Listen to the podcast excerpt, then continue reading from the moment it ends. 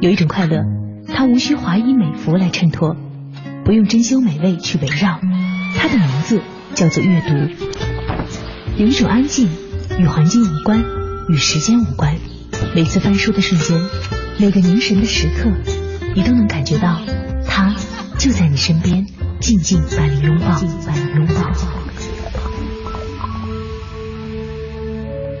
有一种美好，它不止于眼前世界的草长莺飞、万物生长，而更像是将一把能够通往无数个未知世界的钥匙塞到了我们的手里。它的名字叫做知识。世界那么大，也许你没有机会走到每个角落里去亲自看看，但是翻开书，你会发现，其实整个世界就那么静静的躺在你的面前。一本书，一盏灯，一杯茶。一个夜晚，我们可以拥有的，其实就是全世界。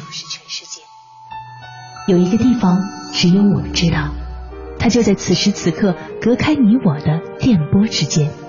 凡尘工作室每晚十点，深夜读好书，让我们一起在夜晚用声音来体会阅读的快乐。凡尘工作室最读书全新系列，深夜读好书。节目主持人张明远。今日话题：星际穿越中向着星辰与宇宙的星际征途。今日对话嘉宾李然。李然，北京大学天体物理学博士，现为中国科学院国家天文台副研究员，研究方向宇宙学和引力透镜。中国当代最知名科幻作家、畅销书《三体》的作者刘慈欣在谈到星际穿越时曾说。基普索恩教授不仅是天体物理学领域的巨匠，更是位艺术大师。在他逻辑严密的计算和对模拟效果的孜孜追求下，就连掷地有声的硬科学也变得如此柔情、如此绚丽，让人着迷。当科学的严谨遇上真性情，令人惊叹的化学反应自然会生生不息。那么，在这样一位天体物理学巨匠眼中，最前沿的科学知识。又将怎样普及给所有爱好天文知识的普通读者呢？九位天体物理学者组成的翻译团队，又是怎样把这本书一步步带到大家眼前的呢？今天我继续请到了本书的译者之一，北京大学天体物理学博士，现在中国科学院国家天文台的副研究员李然，和我们一起继续说说《星际穿越》背后的故事。听众朋友们，大家好，欢迎您收听今天的深夜读好书，我是张远远。首先还是欢迎一下今天来到节目中的嘉宾。今天我们请到的呢，依然是《星际穿越》中文版的译者之一李然。李然同时也是天体物理学的博士哈。今天和我们一起来聊聊你们在翻译这本书的过程当中，给大家展现出的天体物理学背后那些很迷人的故事。在翻译这本书的时候哈，这书的内容其实我相信可能很多人打开看的时候会觉得不明觉厉哈，什么黑洞啊。虫洞啊，然后一些很深奥的东西哈，其实真正这些大家很不懂的东西，在这本书里面，能通过读《基普索恩》这本书试图弄懂黑洞到底是怎么回事吗？能够了解黑洞是怎么回事？嗯，就是科普这件事情，总不可能说让你读完以后你就可以去做研究。对，但但是它没有问题，可以让你对黑洞的全貌有一个比较好的了解。其实这本书我们昨天在节目里面也说到了哈，是一个挺好的一个尝试，因为它能够借助这个书的语言呢，同时又有一个电影作为这个视觉的补偿，然后让你能够试着去读懂。但同时，这我相信可能打开这本书，如果看目录的话，我都觉得，哇，他说的真的是特别深奥的。第一部分就是宇宙奥秘，然后。然后包括宇宙的终极真相啊，主宰宇宙宿命的法则啊，其实它在这些部分里面，它真的传递出来的内容又是些什么呢？就是比如说这个第一章是宇宙的奥秘，那么在这里边实际上就是说它很简单的讲了我们的宇宙是怎么来的。嗯，我们今天知道宇宙是从一个大爆炸来的。嗯，然后它已经有一百三十七亿年的历史。嗯，然后它一直在膨胀。嗯，这是很简单的三句话，但是它告诉了我们一个。宇宙的一个最大的途径，就是说我们这个世界是什么样子的。对，我相信其实好像这个那天在这个兴隆基地在做活动的时候，好像就是苟丽君老师其实就说到了这个，他用几句话带过哈，就 说到，比如说就是有一些科学家就在研究这个什么宇宙中的第一道曙光是从哪来的。这个在他这个整个的我后面觉得不明觉厉的这个介绍的过程当中，只是短短的一句话哈，但是其实已经让人觉得有着非常大的这个想象空间哈。如果说我们的这个宇宙最初诞生的时候，那第一道曙光如果存在的话，它到底是什么样的？是什么造成了我们这个宇宙？其实在这本书里面它也有介绍。呃，这本书里没有，因为这本书里边主要是在讲时空几何和黑洞，但是它在第一章里边。呃，宇宙里边就是说，他简要的讲了宇宙的全貌。嗯，那其实你们在翻译这本书的过程当中，其实这本书主要内容是围绕着这个电影本身展开的，呃，介绍一些相关的信息。是围绕着这个黑洞、黑洞物理和这个量子引力。嗯，最终的奥秘。嗯，那么这些东西是这个电影的核心。嗯，就是科学的核心。嗯，但是为了能够让大家更好的理解这些部分，呃，吉普索恩也在前面铺垫了很多我们需要知道的知识，比如说包括宇宙的奥秘是什么。嗯，宇宙的这个最主要的法则是什么？嗯，就是有一些基础性的解释。嗯，就为了能够说明今天就是这本书里面要说的黑洞啊、虫洞啊这些不明觉厉的事儿，前面先来点科普的东西哈。就是说我们的。就是我们都知道有一个黑洞是在宇宙中的，那么宇宙是什么？就是他希望你能够有一个简单的理解。嗯，哎，其实我突然发现这本书，如果按照按照李安这话这么讲的话，好像是基普索恩写给这个所有要跟着他的这个书一起去星际穿越的读者的一个路书。这个路书就是我们要去黑洞了，前面先要怎么走？宇宙这个东西到底是怎么回事儿？那接下来其实他就后面介绍了我们这个形我们这个形成的这个最重要的重头戏哈，黑洞是怎么回事？他其实主要讲的是他这个电影里面出现的那个黑洞是吧？他有非常大的篇幅讲电影里边出现的这个黑洞就是卡冈杜亚。嗯。但是卡冈杜亚我们知道它是一个特殊的黑洞，它是一个高速旋转的巨型黑洞。嗯。所以在这个前面他也铺垫的讲了一些，就是一个普通的黑洞是什么样子的。嗯。一个没有这就是不像卡冈杜亚的黑洞是什么样子，他也做了一些呃相关的描述。其实我也是在听到那天这个这个星际穿越相这个活动这个书的宣传的时候哈，在介绍这个黑洞的模型为什么这么设计的时候，我才发现这个科学家们特别有趣和特别特别可爱的地方。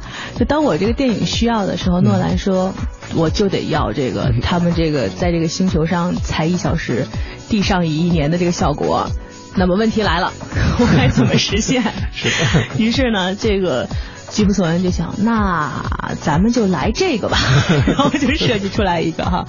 其实，在这本书里面介绍黑洞的时候，就是在介绍，那咱们就来这个吧，这个是怎么来的？是很好的概括。在这个这个黑洞设计里面，其实它是首先先介绍黑洞是什么，就是我们所理解的这个科普的部分，到底。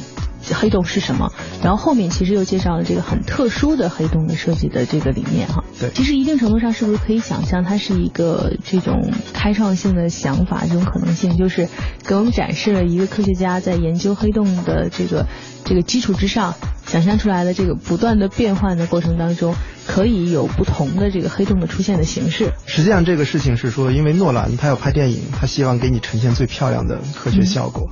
但是他们在拍电影之前，他们约法三章，就是说你绝对不能够拍这个完全跟我们已知的物理相处的东西。就是说，如果这个事情我们大家都不知道，你可以做合理的猜想。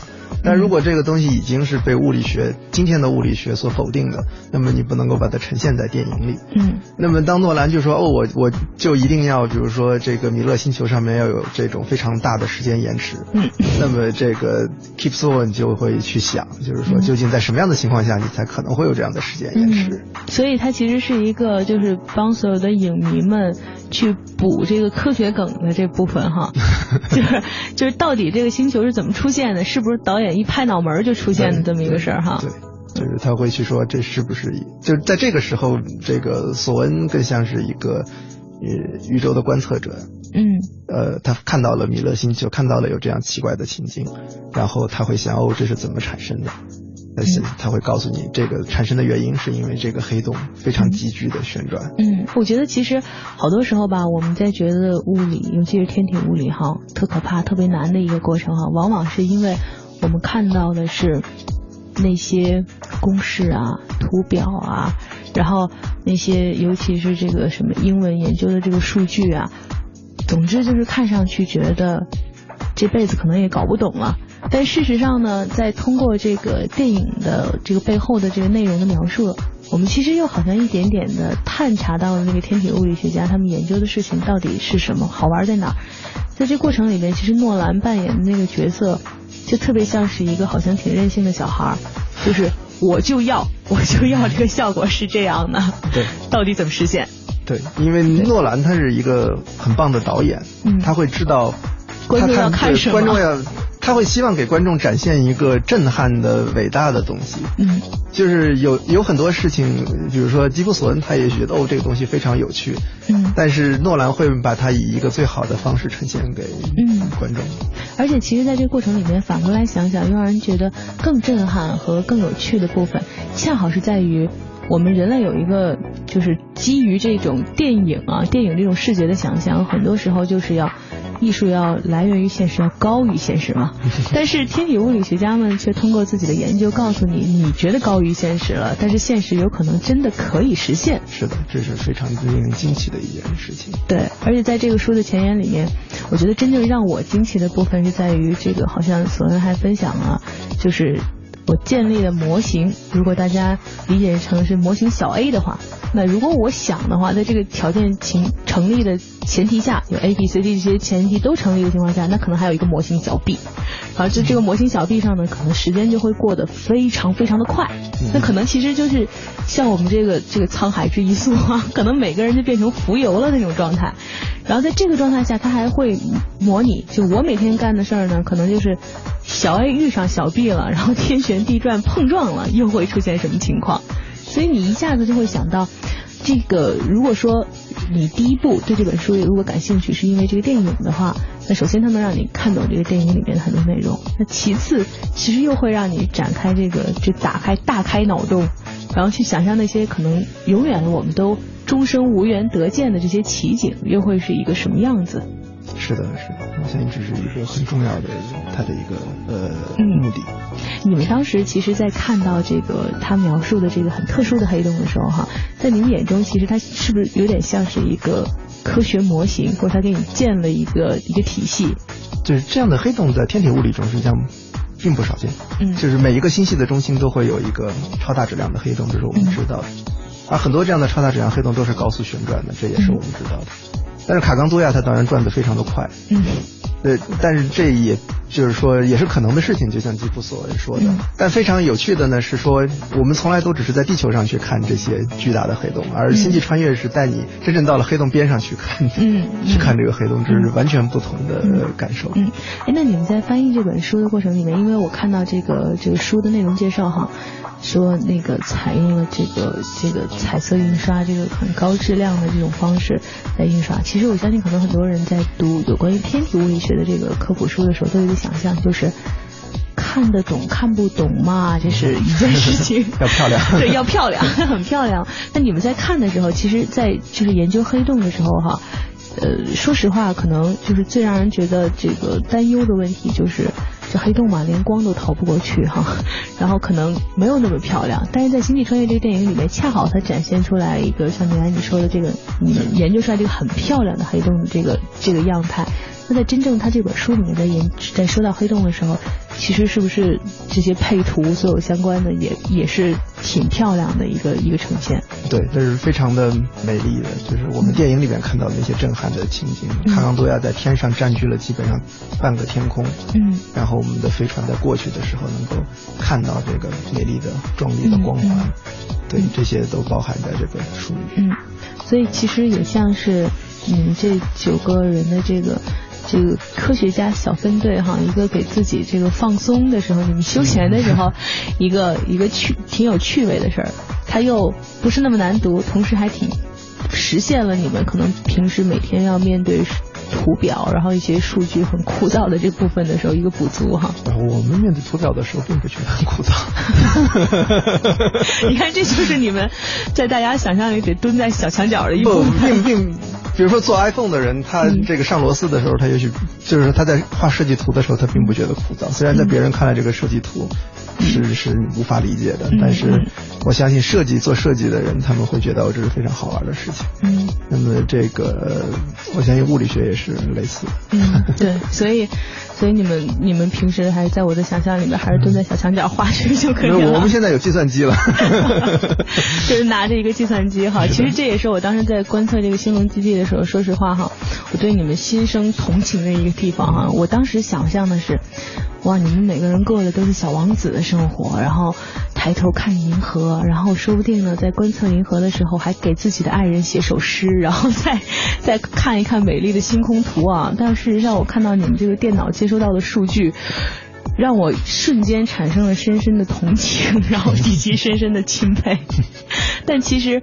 在这本书里面，其实我觉得也是一个非常好的一个尝试哈，就是通过这本书带带到中国之后，也是能让大家有一个很好的方式，能够看到这些可能你们虽然不觉得自己研究的这个这个数据什么的，还有这些公式很枯燥哈，但是可能并不是那么容易让人读懂。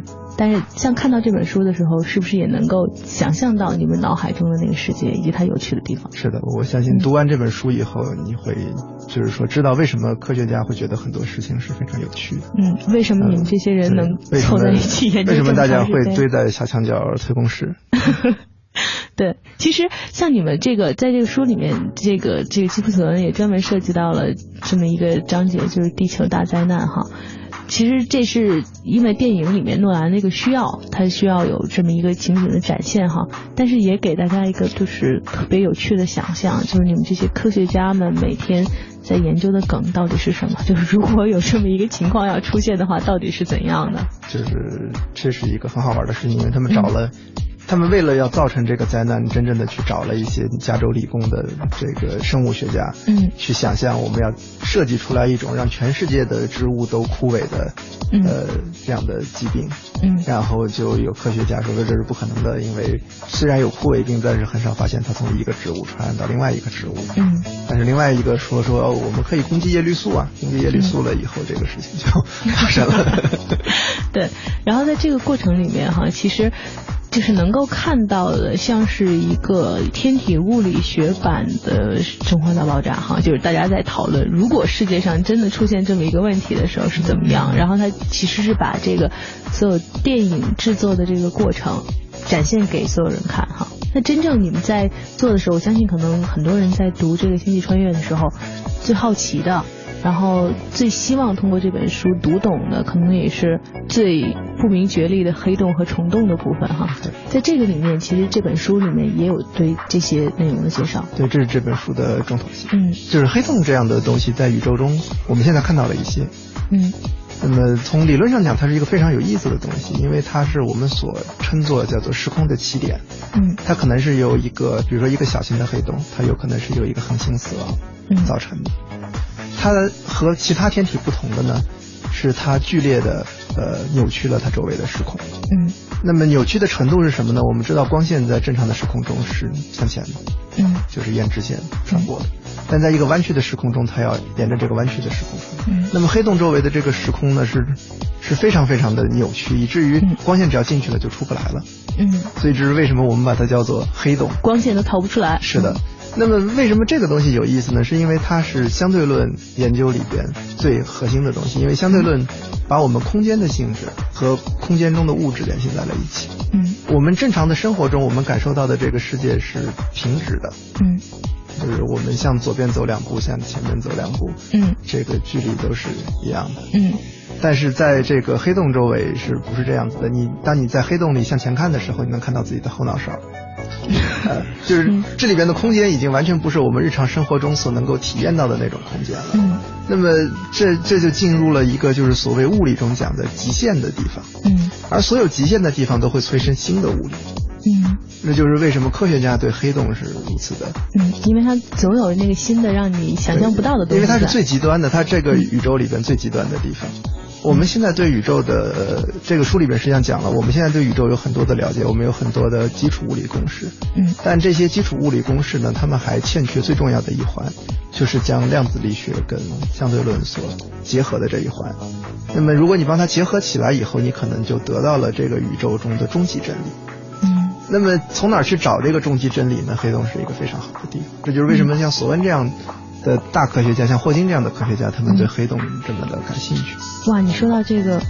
我我我刚才都思路都开始神游了，我神游的 我神游的这个景象啊，真的就是就是宇航员们飞在外太空，其实就像那个库珀尔到后面这个电影里面那个场景，可能飞船都解体了，然后他飞在这个外太空的一个奇妙的空间里去寻找那个终极真理哈，这过程他最后就进入了一个高维的空间，对，就是所谓的超体空间中。这过程我觉得在这个文科生的想象里面哈，充满了一种奇异的浪漫，然后又。让我一下突然发现，原来极端的理性的终点哈，也是这种极其的浪漫。在追寻这个终极真理的过程当中，所有的这个，其实这本书的这本书对于黑洞的描述，然后对于这些虫洞啊，然后到底该怎么构造的描述，其实恰好是帮你通向那个终极浪漫的一个科普路哈。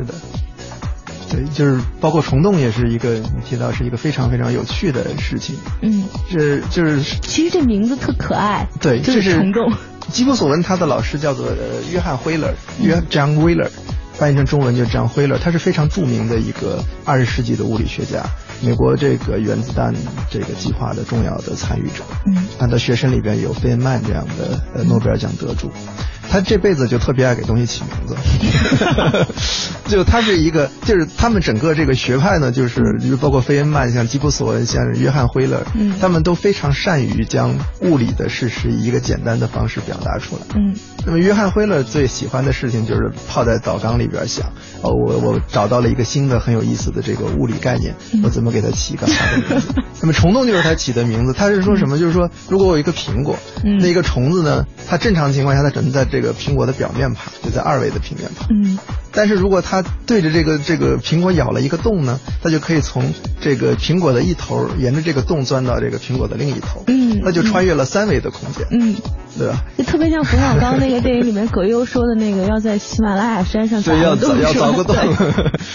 就是它本来是在二维的，就是苹果二维的平面上这个走的，但是你如果有一个虫洞，虫子就可以在三维的空间里面移动。嗯。那么在我们的宇宙里边的虫洞也是这样的一个东西。正常的情况下，你只能在三维的空间里面移动。嗯。但如果你有虫洞，你就可以在高维的空间里面移动。嗯。你就可以节省时间，就是去走很远的路。嗯。我们小的时候看那个机器猫的动画片。机器猫说两点之间就是纸上画两点之间哪条路线最短啊？嗯，然后这个大熊就连了一条直线，是直线最短。但是机器猫说把纸一折，把这两个点 对在一起，好，我这个这个才是最最近的路。嗯，那么虫洞呢，实际上就是这样的一条路，去把空间里边很遥远的两个点连在一起。哇，你你这么一说，突然让我觉得这个这个这个原来机器猫也是一个隐形的科学家来的。那机器猫是二十二二十一世纪还是二十二世纪回来的？它代表了更高的、更高的科技。对。凡尘工作室最读书全新系列，深夜读好书。节目主持人张媛媛。今日话题：星际穿越中向着星辰与宇宙的星际征途。今日对话嘉宾李然。李然，北京大学天体物理学博士，现为中国科学院国家天文台副研究员，研究方向宇宙学和引力透镜。谈到写作《星际穿越》这本书的原因，作者基普索恩曾经这样写道：“我希望这本书能够扮演电影指南的角色，帮助读者抓住电影中的科学概念，理解这些概念和现代科学的联系。有些影迷会希望享受反复观影带来的乐趣和智力挑战，只是在最后才阅读本书以拓展视野；另一些观众也许会在观影前，或者是在第一次观影后阅读本书。”从而在接下来的重温中更加充分的享受电影。从这里可以看出，无论是何种影迷都无法反驳的是，这本《星际穿越》不仅仅是一本与电影有关的书籍，甚至可以成为是理解电影最重要的一个途径。那么，书中又会为我们讲到哪些最前沿的理论呢？弄清这些最前沿的科学，又会给我们的生活带来怎样的改变呢？带着这些问题，我继续对话了本书的译者之一。北京大学天体物理学博士李然。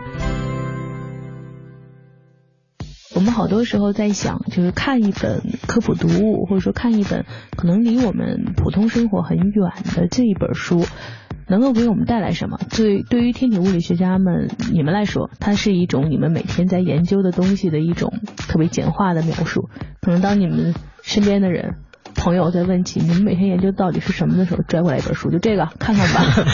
但是对于普通人来说，我们读这些到底能有什么用？我相信可能是很多人在看到这些问题的时候的一个一个心理想象。它跟很多文学类的、散文类的，然后甚至可能很多这个这个理财投资类的书给我们带来的实际作用。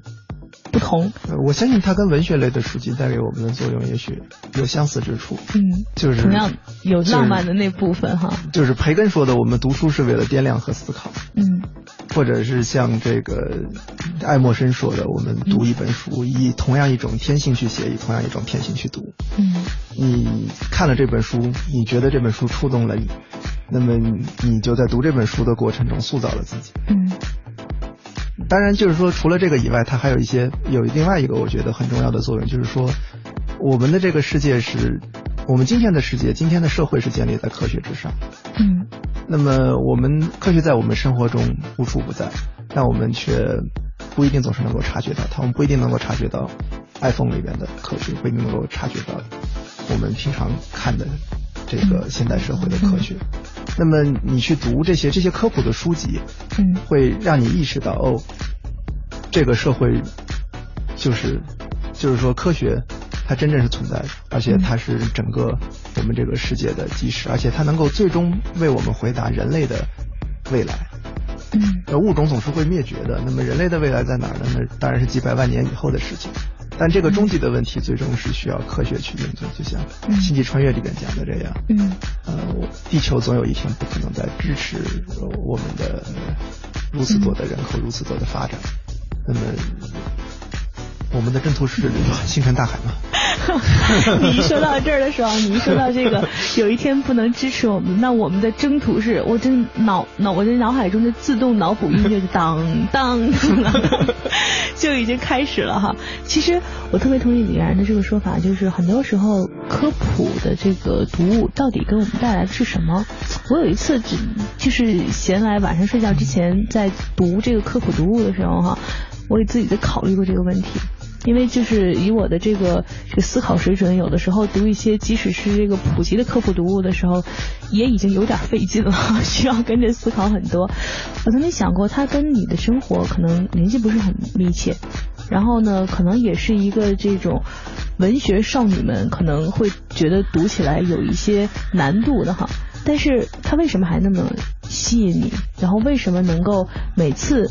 还是会让你能够忍不住想要去读。我最近好像有这个答案了。那天看到一句话，好像说我们每天呃，我们每每次都会看到书。我们总以为书是纸的，然后书是一个背后的一个媒介。但事实上，如果换一种角度去理解的话，书背后并不是那张纸，书背后是一个人。这个人是一个，甚至我们可以理解，书是最接近人的一种存在。你读一本书是一个最能理解一个人的方式，不管他平时是一个怎样跟你沟通，然后怎样行为，然后言谈举止是一个什么什什么样表象的人哈，你读他的书就能知道他到底是一个什么样的人。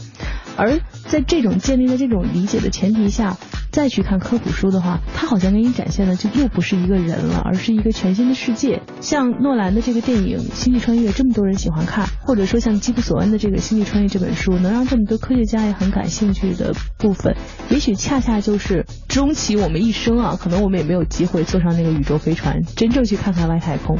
但他这些书和这个电影，恰好就实现了一个效果，是通过这些纸页。你能够好像坐上了星际飞船去看看那些黑洞。读书其实，我觉得最终是回到自己的一个途径。读书是回到自己最快的途径。嗯，我们在写这些书的时候，虽然我们会说科普有如此多的意义，会让你了解现代社会的科学。会帮助你识破谣言，会帮助你学习科学知识。但我们在写这些书的时候，就是哎呀，我们在译这些书的时候，索恩在写这些书的时候，或者我们在做其他科普的时候，我们诉诸的是每一个读者的好奇心，嗯，就是诉诸的是读者自己。嗯，如果读者自己对这些宇宙终极的奥秘，对宇宙里边奇异的事情有好奇的话，那么他们读这些书会触动自己的心灵，嗯，会从中获得知识。嗯，如果我相信读者，就是说我们并不觉得，呃，写这些书是为了让读者去学到什么，去一定要学到什么才去读它，而是希望读者能够有对科学的好奇，从自己内心深处出发去。嗯，而且其实像很多时候哈，我相信可能那个像我这样的就是完全科普盲的人也很少，数随着这个刘慈欣呃的《三体》在。全国甚至全世界范围内被关注哈，科幻迷，然后科就是对于这种天体物理，然后还有这种呃很多科技知识感兴趣的读者也越来越多了。当然，这也是这个这本书的作者这个推荐的这个序言的豪华阵容里面，刘慈欣也在里面哈。可能很多人对这种呃科幻的，或者说我们我们可能无缘得见的真实情景的这些想象的世界越来越感兴趣的同时，其实像。基普索恩这些书这本书里面也给大家描述了很多这些世界里面的规则，包括可能我们想象每个人想象虫洞，像李然说的，它是一个特别美好的存在哈。现在听起来 从一点到另一点，然后非常快就到达了。但是现在这本书里面其实专门有一个部分写的是虫洞希望与危险的结合，可能也是就是你们在翻译这本书的时候，它其实是不是也是一种。帮助你们，就是有一个科学家在前面，然后说出了你们想要对大家说的话，就到底虫洞是什么？对，当然就是说虫洞是，就是你要做星际穿越嘛，总是要有一定的危险在这里。嗯，所以像虫洞这样的这样的事情是 Keep s o n 实际上他一生的一个重要的研究课题。嗯，他在这方面是一个领导性的科学家。嗯，他想了很多办法去减少。嗯，冲动中的危险，就是在什么样的情况下我们可以得到一个稳定的，呃，真正能够进行星际穿越的呃这个冲动。嗯，其实在这本书里面也给大家描描述到了为什么说冲动是就是希望与危险的综合体哈，所以。也是为什么讲说这本书能够吸引这么多科学家来参与翻译，因为它并不仅仅是一个像哈利波特一样给大家，或者说像这个纳尼亚传奇一样哈，展现了一个神奇的世界，而这个神奇的世界是有科学原理去支撑的。到底虫洞是什么？到底黑洞是什么？在同样描述这个电影很瑰丽的场景诞生的这个过程的背后。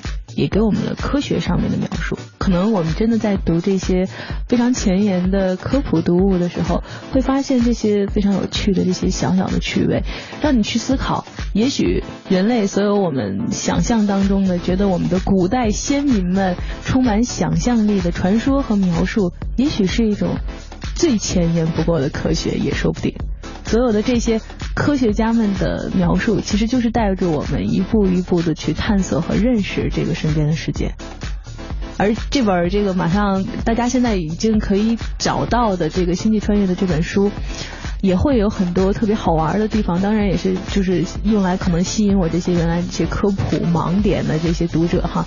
它还不但有很好看的书的设计，同时还会有非常好玩的这个周边设计哈，包括一些什么明信片儿，然后很多这个书的海报。我相信可能也是你们在翻译这本书时候没有想到的事情哈。说不定哪天你们收到的这些读你们书，同时开启了这个科普对于这个星际想象的这些。读者们给你们的来信都是画着美丽星空的，写亲爱的李然，在你们的描述下，我燃起了对天体物理的兴趣。对，这我希望这是这是我们想看到的最好的效果。实际上，当年我之所以研究天体物理，是看到了索恩教授之前写的一本书《黑洞弯曲与时黑洞与时空弯曲》。哇，对我是因为这本书才进入了天文学的研究领域，所以我相信这本书也会吸引很多像我一样的人。这种来做天体。最后，没想到你又给我一个意外的惊喜，然后以浪漫，我们这个聊聊星际穿越哈，以浪漫开头，又有这么一个 属于科学家研究故事的一个浪漫的结尾哈。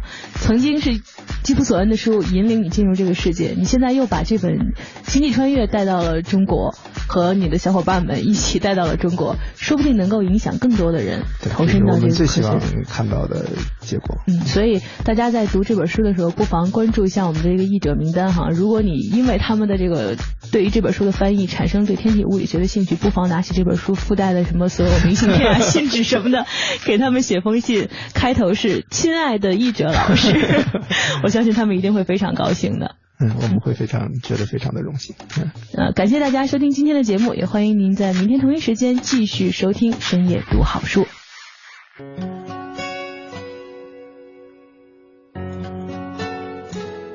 在《星际穿越》这本书出版不久之前，我有幸参与了在国家天文台星龙基地举办的天文观测活动。作为一个科普盲，说实话，我对于天文知识的了解可能是同行人中最少的。但这依旧不能影响我雀跃的心情。那次活动本来因书而起，但是我却觉得活动的意义又远远不止于书。在北京到兴隆的三小时车程中，升职加薪、柴米油盐离我越来越远，而各种各样的星云天体虫洞理论却向我飞速袭来。路程的最后一段是一条窄窄的通到山顶的小路。同行的老师说，由于太过偏僻。这条路是观测基地自己修建的。那个瞬间，最后的一丝属于现实生活的烦乱心情也被清风吹开，只剩下了对遥远宇宙的期待。参观的时候了解到，观测员们的生活都是昼夜颠倒的，在他们的世界里，就只有头顶的这片天空。因为没有光污染，据说在观测基地每晚抬头都能看到璀璨的银河。想象一下，吹着山风。没有灯光，远处的松树上可能有一两只晚睡的小松鼠和你一样醒着。抬起头，只有你和这片银河。别说我爱做梦，我想无论是谁都会觉得浪漫透了。然而最浪漫的是，即使离开了这个梦幻的环境，在每天熙熙攘攘的俗世生活中，还能有这么多乐于普及知识的科学家和有责任心的出版社。无论这个世界看起来多么疯狂。你们还在做着对的事儿，也真是浪漫透了。李然说：“如果能有人在读完书后给译者团队写封信，说说感想，他们会无比快乐。我想那里面一定会有来自我的那封信。我相信有年八成也会有来自你的那一封。”感谢您收听今天的节目，欢迎您明天同一时间继续收听深夜读好书。凡尘工作室最读书全新系列《深夜读好书》，总策划王小晨，执行策划张明远，制作人王瑞南。